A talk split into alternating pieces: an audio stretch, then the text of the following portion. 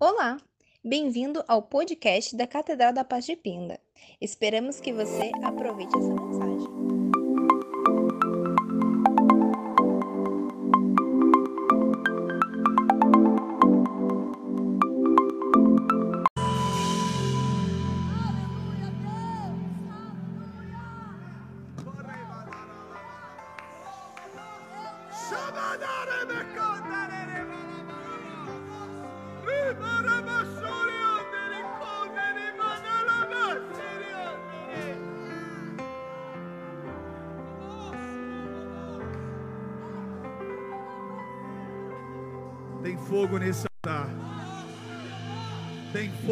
Nesse altar.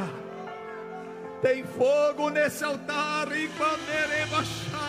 E o fogo arderá continuamente sobre o altar.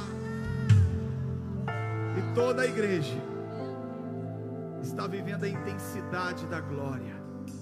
Espírito de Deus. Espírito de Deus. Você pode aplaudir o seu mais uma vez. A Bíblia diz que nós temos que dar tributos e honras e glórias ao nosso Deus, mas também temos que honrar aqueles que merecem honra.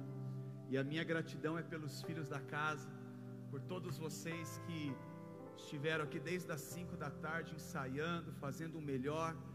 E eu quero perguntar a vocês se vocês estão sentindo intensidade na adoração. Se você está sentindo, aplauda pela vida desses músicos, dessa ministra. Essa casa tem um celeiro de talentos. Obrigado, Jesus. Podem se assentar, filhos. Deus é bom. Amo vocês, gente. E você que está nos assistindo no campus online, quero dizer que amo vocês. Espero que todos tenham tido um domingo abençoado. E agora queremos compartilhar o melhor da palavra do Senhor, que está em Mateus capítulo 11. Você que trouxe, abra comigo agora a sua Bíblia, no livro de Mateus, capítulo 11. Eu quero compartilhar em alguns minutos a palavra do Senhor Jesus.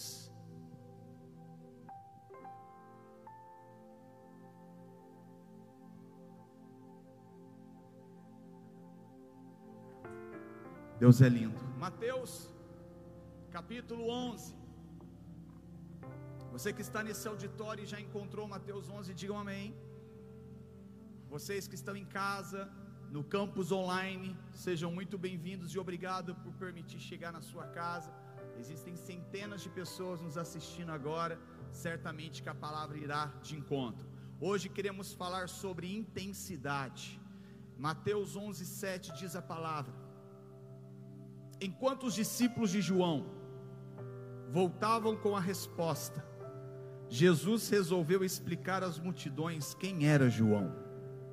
O que vocês esperavam quando foram ver João no deserto? Alguém aproveitando o final de semana? Um magnata em roupa de grife? Esse tipo de gente que vive rodeado de celebridades? Afinal, o que vocês foram ver? Não foi um profeta? Com, certa, com certeza, um profeta. Talvez o mais importante que vocês terão a oportunidade de ouvir. Ele é o profeta que Malaquias anunciou quando escreveu: Estou enviando o meu profeta adiante de vocês, para que prepare uma estrada no deserto. Permita-me dizer o que está acontecendo.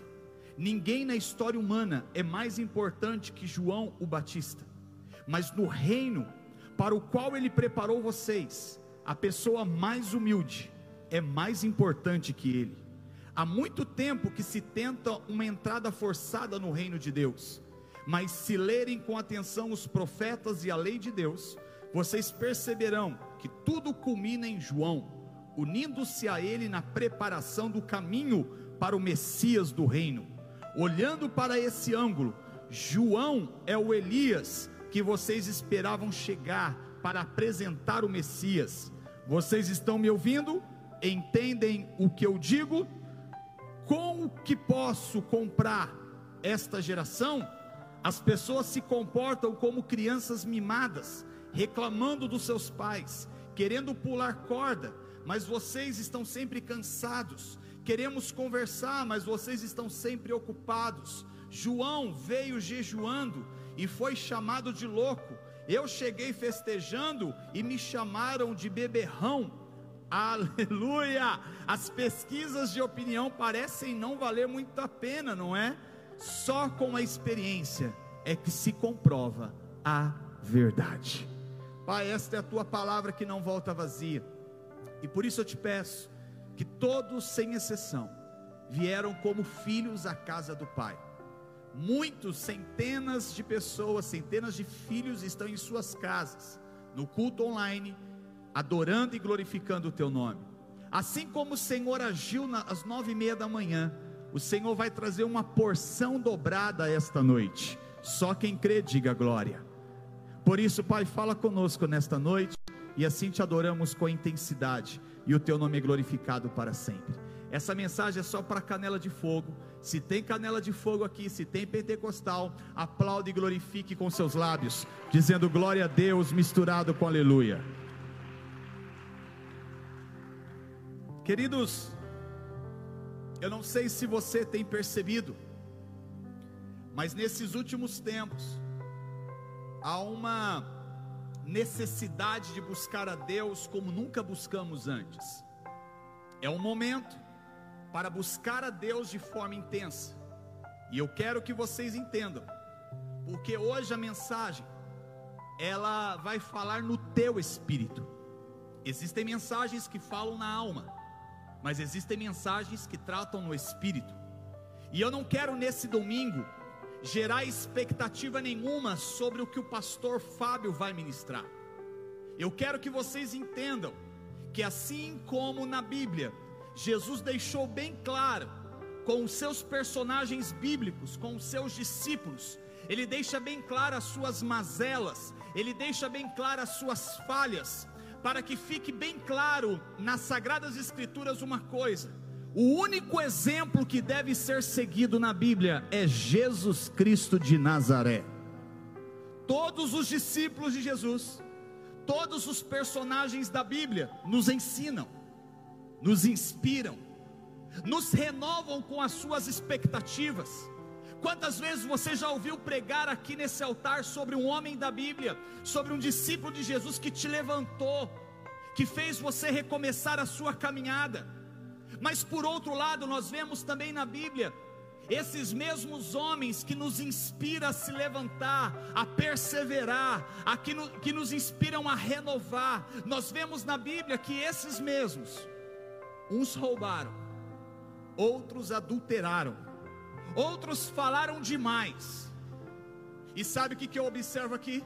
Jesus nunca esconde nada, para que ele possa demonstrar que o único exemplo digno de honra, a ser seguido com intensidade, já está aqui no nosso meio, em espírito e verdade. Será que eu posso ouvir um glória a Deus?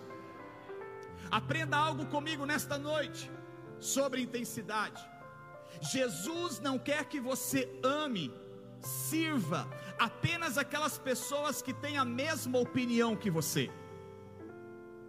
É muito fácil nós honrarmos pessoas que nos elogiam, pessoas que nos agradam, porque assim nós estaremos amando e servindo pessoas que nos elogiam, pessoas que concordam. Mas entenda uma coisa, a Bíblia nos ensina, e hoje você precisa parar de achar que devemos amar e servir e honrar somente aqueles que nos amam isso se chama na Bíblia amor base de troca. Isso é uma barganha que fazemos. Se você me amar, se você concordar comigo, se tudo funcionar como eu quero, aí eu te amo. A Bíblia me ensina a ter um amor diferente desse, um amor ágape, um amor incondicional. Ei, Preste atenção nessa frase que eu vou dizer. Você não precisa ser amado para amar alguém, porque o verdadeiro evangelho é esse. Ele não me ama, mas eu continuo amando. Você não precisa ser reconhecido para reconhecer alguém. Você não precisa estender a mão só para quem te estende a mão, porque você ama por amor. O amor que Jesus ama, o amor que Jesus nos ama. Sabe por que estamos aqui? Porque um amor sua real veio sobre mim e veio sobre você na cruz do Calvário, mesmo não merecendo, mesmo não fazendo barganha, mesmo não trocando sentimentos positivos, o Senhor disse: Eu vou morrer por essa nação, eu vou morrer pela Catedral da Paz, eu vou morrer por aquele pastor. Quem está me entendendo hoje, diga amém. Então a ordem é se entregue a esse amor intenso hoje. E quando eu falo de intensidade, quando eu falo em buscar com intensidade, eu não estou falando de servir com intensidade, porque muitos são intensos em servir, intensos em trabalhar na obra. Na verdade, muitas vezes a intensidade no servir a obra te tira da intensidade da obra que Deus tem para você. Sabe, filhos, é importante ter filhos voluntários que sirvam. Mas Jesus está dizendo que, independente se é aqui, se é no trabalho, se é na família, seja onde for que você serve, a sua intensidade, ela não pode tirar a intensidade da obra que Deus tem para você dentro de você. Precisamos entender que Deus nos salvou para remir a nossa história. Vocês lembram da história? Vocês lembram do ladrão da cruz? Jesus disse para ele, quando ele estava sendo crucificado ao lado de Jesus, ele olha para Jesus e diz: Jesus, quando estiver no paraíso, lembra de mim. Ele era um cara que roubava, ele era considerado ladrão, ele foi punido, penalizado, mas o que eu acho lindo, e se somos a geração que quer ser como Jesus, Jesus olha para esse camarada e diz: Hoje mesmo, Abarabás, estarás comigo no paraíso. Ou seja, ele foi salvo. Mas mesmo sendo salvo, como ele é conhecido até os dias de hoje, quando pregamos sobre ele, o ladrão da cruz. Todas as vezes que vamos mencioná-lo na palavra de Deus, falamos o ladrão da cruz. Ou seja, esse homem não teve tempo de descer da cruz e remir a sua história.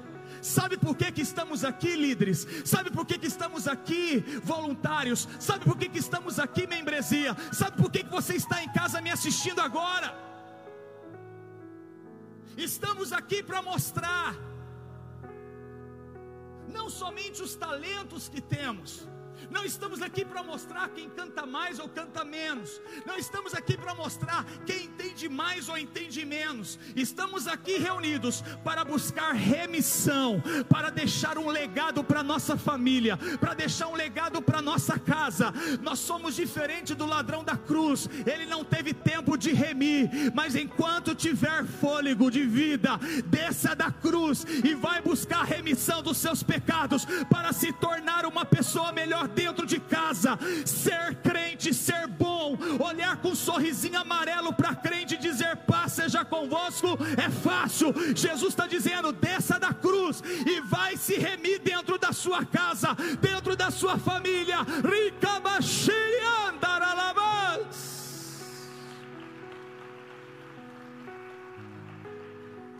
Ei, se você morrer hoje, como você será, lembrado pela sua família? Se você morrer hoje, como você será lembrado pela tua casa? Quando este homem, ele se rende, mesmo não tendo oportunidade de se remir, eu aprendo que ele deixou um legado na cruz. E sabe o que significa legado? É você deixar algo construído aos teus filhos, é você deixar algo construído para a tua geração no quesito de caráter. Eu não estou dizendo para você, pai, que está preocupado em comprar um terreno para cada filho, que quer comprar um carro para deixar o bem para o seu filho. Não, eu estou dizendo para você: legado é construído para filho e para geração no quesito de caráter. Será que o seu caráter é compatível com o caráter de Jesus aqui na terra? Olha para a sua conduta, olha para a sua posição, olha para dentro de si, seja sincero: será que o nosso caráter está sendo compatível com o caráter de Jesus aqui na terra? Olha para você dentro do trabalho, olha para dentro da sua casa, veja como você é, se olhe no espelho e veja se você é compatível com o caráter de Jesus aqui na terra. Diga comigo hoje é noite de remissão. Hoje é noite de você abrir o seu coração e entender que você vai ser compatível com o caráter de Cristo aonde você estiver. Deus tem falado muito comigo de trazer a próxima geração para o altar. Gente, quem assistiu a live Kids e de juniores na semana passada, sabe o que eu estou dizendo a experiência que as nossas crianças viveram dentro de suas casas, a experiência que os nossos juniores estão vivendo dentro de suas casas. Sabe por que, que eu estou dizendo tudo isso? Porque eu valorizo as nossas crianças e os nossos juniores, para que eles não olhem para o pastor desta igreja e não vejam um cara chato, um cara que proíbe de fazer tudo, onde tudo é pecado Sabe por que, que eu preciso dessa geração kids que corre pela igreja hoje, que chora e que muitas vezes até atrapalha durante a mensagem? Eu preciso desta geração presente. Como estou com saudade dessas crianças e desses juniores dentro da casa. Sabe por quê? Porque nós precisamos desta geração no presente e lidando com eles para um grande futuro da igreja. Eu não estou preocupado com o presente da catedral, porque o presente é isso. Estamos em crescimento mesmo em pandemia. Mas sabe qual é a minha preocupação? É o futuro da Catedral da Paz. Por isso que eu invisto nessas crianças. Por isso que eu creio que os nossos juniores juniores serão levitas, pastores, homens e mulheres de Deus, muito melhor do que nós, e que a catedral do futuro tenha a porção dobrada que esta casa tenha, em nome de Jesus.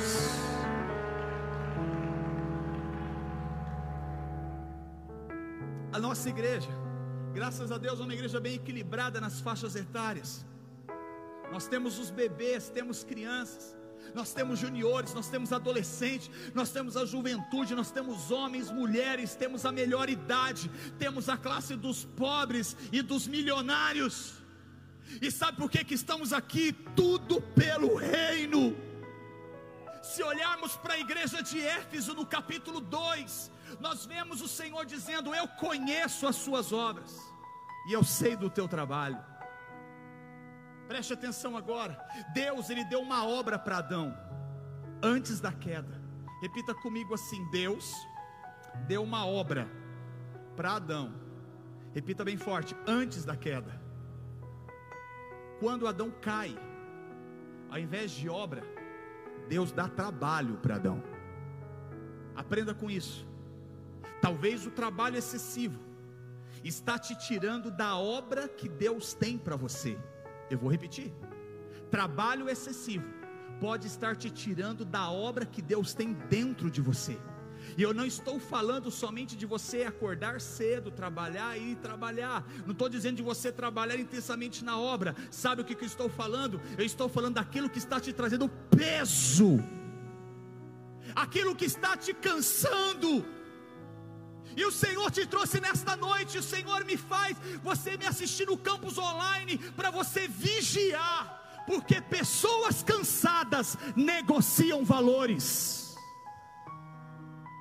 Vou repetir: pessoas cansadas negociam valores que não podem ser negociados. Lembram de Esaú?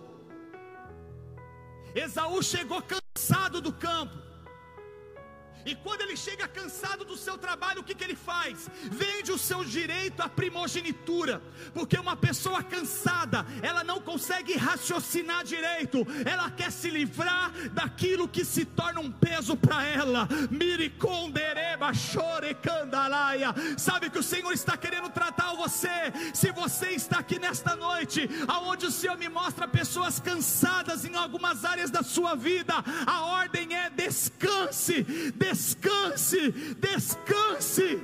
Se você chegou aqui dizendo, pastor, minha família é uma luta, pastor, minha família é uma tribulação, preste atenção: sua família não é luta, não é tribulação, sua família é bênção do Senhor. Pastor, mas meu filho é um atribulado. Não, não, não.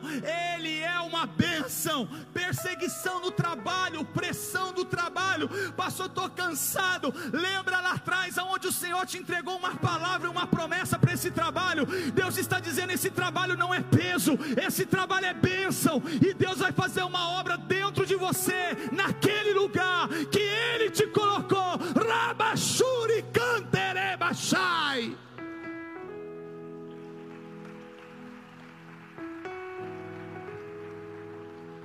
Certa vez eu aprendi com o pastor Kleber de Jesus.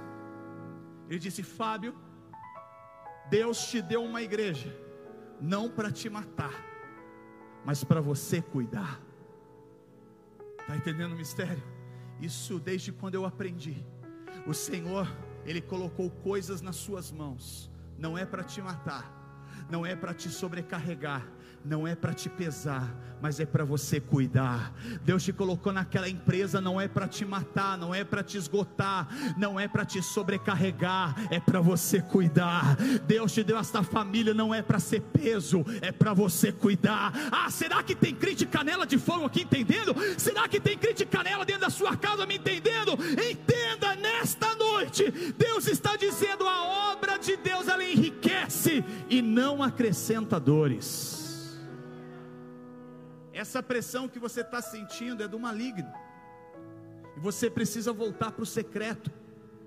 Você precisa voltar à disciplina do seu tempo de oração. Você precisa voltar é, às práticas do seu jejum. Talvez você tenha zelo com a sua família. Talvez você é uma pessoa zelosa. Todo mundo olha em você e vê uma característica. Esse cara é zeloso com a sua casa, é zeloso com o seu trabalho, é zeloso com a sua igreja. Mas sabe o que está faltando na sua vida? Um profundo no espiritual. Só isso. Você é um belo profissional. Você é zeloso dentro da sua casa você é zeloso nos seus relacionamentos, sabe o que está faltando? Mais profundidade no espiritual. Você é do tipo que mantém tudo em ordem naquilo que você faz. Você é o tipo de cara que é até chato, de tão organizado que você é em tudo que você faz. Quando as pessoas te dão algo para fazer, elas não te cobram porque sabem que você faz. Mas sabe qual está sendo o seu problema? Você está fazendo tudo em ordem, mas não está de acordo com os céus. Tem que haver equilíbrio com aquilo que eu faço e o Senhor faz. Quando eu tenho uma ligação com os céus, eu tenho equilíbrio com aquilo que eu faço e aquilo que Deus faz por mim. Lembra quando Jesus multiplicou os pães e peixes? A multidão estava eufórica com fome. O que, que Jesus fez? A ordem foi para os discípulos: se organizem para que eu possa agir. Sabe o que Jesus está dizendo? Se organize. Mas quem vai agir sou eu, diz o Eterno. Ah, você não entendeu? Se organize para esta semana se planeje para esta semana. Faça o que Jesus está dizendo, mantenha tudo organizado, porque quem vai fazer a multiplicação é o Deus da casa, é o Deus da casa. Será que tem alguém que está me entendendo aqui? Deus está dizendo: faz a tua parte que eu multiplico, faz a tua parte que eu multiplico, porque faça a tua parte que o Senhor vai fazer a dele. Oh! Grave bem esse texto, se alguém quiser marcar no celular, marque aí. 2 Samuel 5,12. Sabe o que, que Davi entendeu nesse texto? Davi ele entendeu que ele só foi levantado. Davi ele entendeu nesse texto que ele só foi honrado porque ele vivia a verdade. E quem vive a verdade é honrado com ela. Ninguém acreditava no potencial de Davi, mas Davi foi ungido a rei. Porque uma das características que mais chamava atenção em Davi é que ele sempre foi uma pessoa que pensava na coletividade. E sabe o que, eu aprendo com Davi? Pessoas egoístas, pessoas egocêntricas, nunca serão honradas. Lembra de Gideão? O Senhor disse para Gideão: Eu sou contigo, homem valente e valoroso. Gideão responde: Se o Senhor é conosco, olha a coletividade desse camarada. Gideão estava recebendo o elogio do céu, mas mesmo assim ele estava dando a coletividade. Sabe o que, que eu aprendo, meu irmão? Quando as pessoas vêm dizer, Pastor Fábio, essa igreja é uma bênção, Pastor Fábio, você é isso, você é aquilo. Eu falo: Não, tudo que nós fazemos é para a glória de Deus, mas tem um povo por detrás. O que seria de nós se não tivesse os ministros de estacionamento? O que seria de nós se não tivéssemos os técnicos de som? O que seria de nós se não tivéssemos a secretária? O que seria de nós se não tivesse o baterista? Se não tivesse o tecladista? Se não tivesse os ministros e eu tivesse que cantar? Meu Deus do céu, sabe o que, que Jesus está dizendo? Coletividade atrai a glória, a unção e atrai a honra do céu céu para a igreja.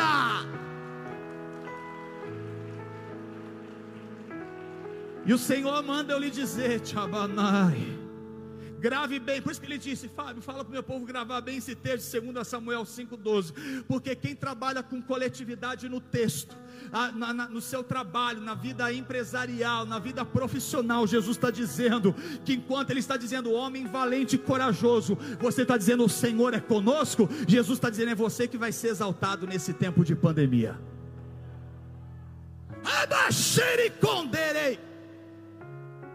Se você é uma pessoa coletiva, será exaltado. Seja profeta na vida do teu irmão, estenda a mão para ele de longe e diga: O Senhor vai te exaltar, homem, mulher valente e valorosa.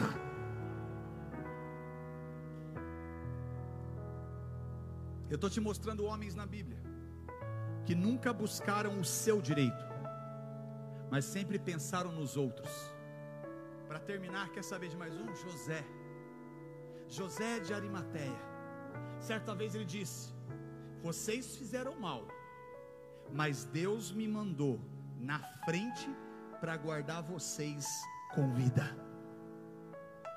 Olha a mente do cara, gente. A mente de José era coletiva, mesmo que fizeram o mal a ele. É isso que o Senhor quer nesses dias, uma geração de José de Arimateia Percebam que todos seguiam Jesus. Nós acabamos de cantar. Todos seguiam Jesus e dizia: Mestre, me cura. Mestre, eu preciso andar. Mestre, a minha filha morreu. Mestre, as pessoas chegavam perto de Jesus e sabe qual era a resposta de Jesus? O que queres que eu te faça? Agora José de Arimateia foi o único que investiu no corpo morto de Cristo. Enquanto o corpo de Jesus estava vivo, todo mundo estava investindo no corpo dele.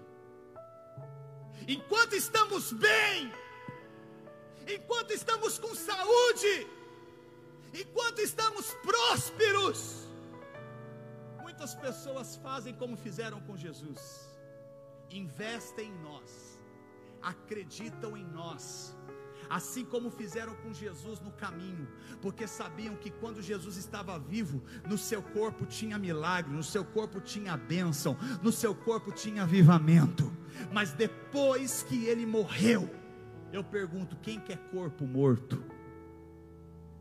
Corpo morto não responde, mas Deus quer levantar uma geração aqui na catedral que ainda acredita em corpo morto. Que bom que meia dúzia entendeu. Jesus está falando com você. Que bom que eu vejo você no meio desta igreja que ainda acredita em corpo morto. Ei, quem investe em corpo morto vai desfrutar quando ele ressuscitar. Ah, meu Deus do céu! Só investe em corpo morto quem acredita que ele vai ressuscitar. Por isso, meu irmão, que eu invisto em corpo morto. Por isso que eu não desisto nunca quando ninguém mais acredita, quando o corpo não responde, quando todos só veem um defeito e criticam, quando todos abandonaram Jesus, lá estava José de Arimateia perfumando o corpo, corpo morto Lá estava ele colocando o corpo morto em um pano de linho, e linho na Bíblia significa ato de justiça. E quando o corpo ressuscitaria, ele iria desfrutar de tudo isso. Deixa eu fazer uma pergunta e dizer a você, meu irmão, eu não sei qual é o corpo morto que você tem na sua casa. Quem sabe é o seu filho, quem sabe é alguém no seu trabalho, quem sabe é o próprio trabalho, quem sabe é você mesmo, mas Jesus está dizendo: seja como José de Arimateia, que não acredita em quem está vivo, mas acredita no corpo que está morto, e dizendo: está doente, mas eu creio, eu creio no ato de justiça, eu creio que vai ressuscitar, eu creio que vai curar. Ah, meu Deus do céu, quem está comigo aqui nesta noite?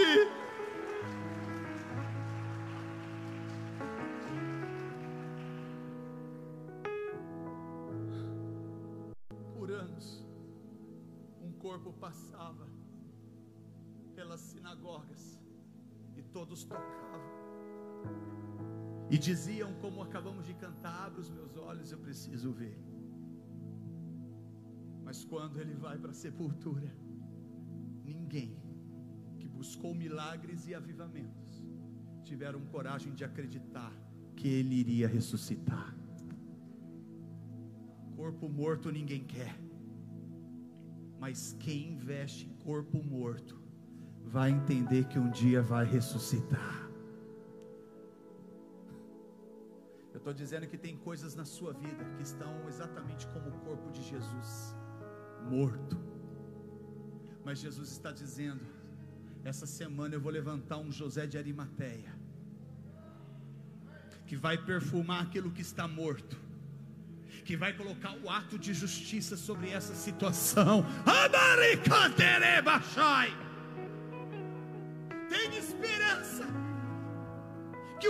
corpo começa a se movimentar hoje. Jesus está voltando. E sabe como Jesus voltará?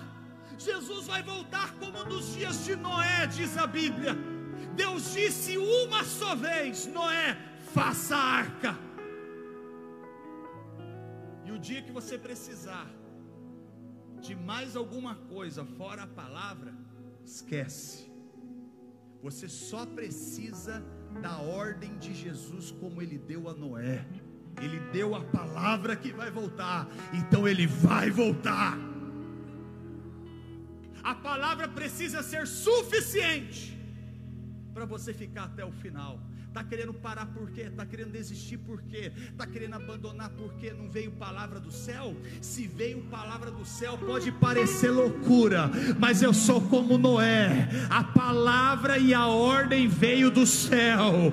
Ei, basta uma palavra, é suficiente para eu ir até o final. Pastor, estou desanimado, quero entregar, quero desistir. Então você não está firmado na palavra lá de trás. A ordem é de palavra, a ordem é de palavra, mas hoje eu estou em coletividade para dizer: juntos seremos renovados. Fique em pé, aplaudindo, glorificando, enquanto as luzes ficam apagadas. Vamos adorar e glorificar a Jesus.